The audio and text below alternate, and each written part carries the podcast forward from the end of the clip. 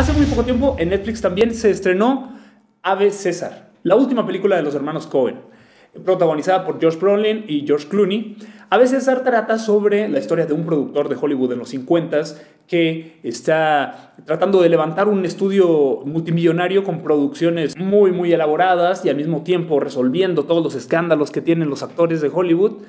Ave César es un homenaje a Hollywood a la época de los 50, pero también eh, pone el dedo en la llaga, ¿no? Sobre todas las, situaciones en torno a la creación de un artista famoso en esa época. La situación de este productor es levantar las películas mientras resuelve problemas con sus actores y al mismo tiempo uno de sus protagonistas eh, más importantes, de sus estrellas, es secuestrado por una mafia comunista.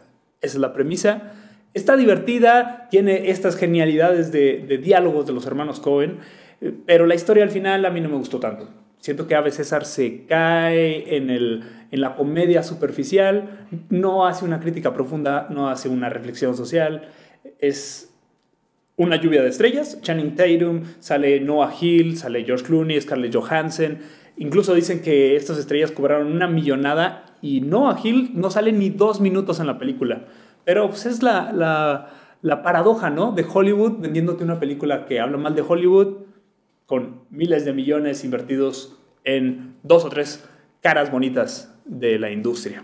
A veces no me gustó tanto, yo le pongo un 6 de 10.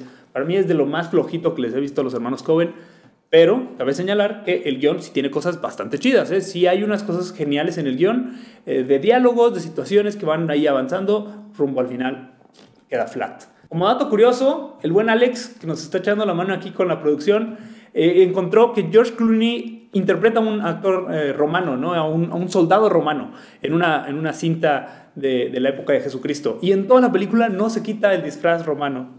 Eso está bien, bien gracioso porque él sale del personaje totalmente y, e interactúa con todo el mundo con su disfraz romano.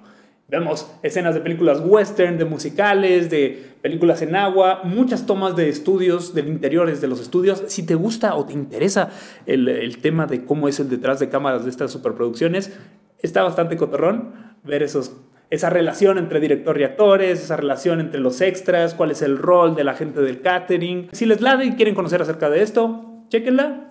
Yo le doy un 6. No me gustó tanto, pero es de lo más reciente Netflix y una opción palomera.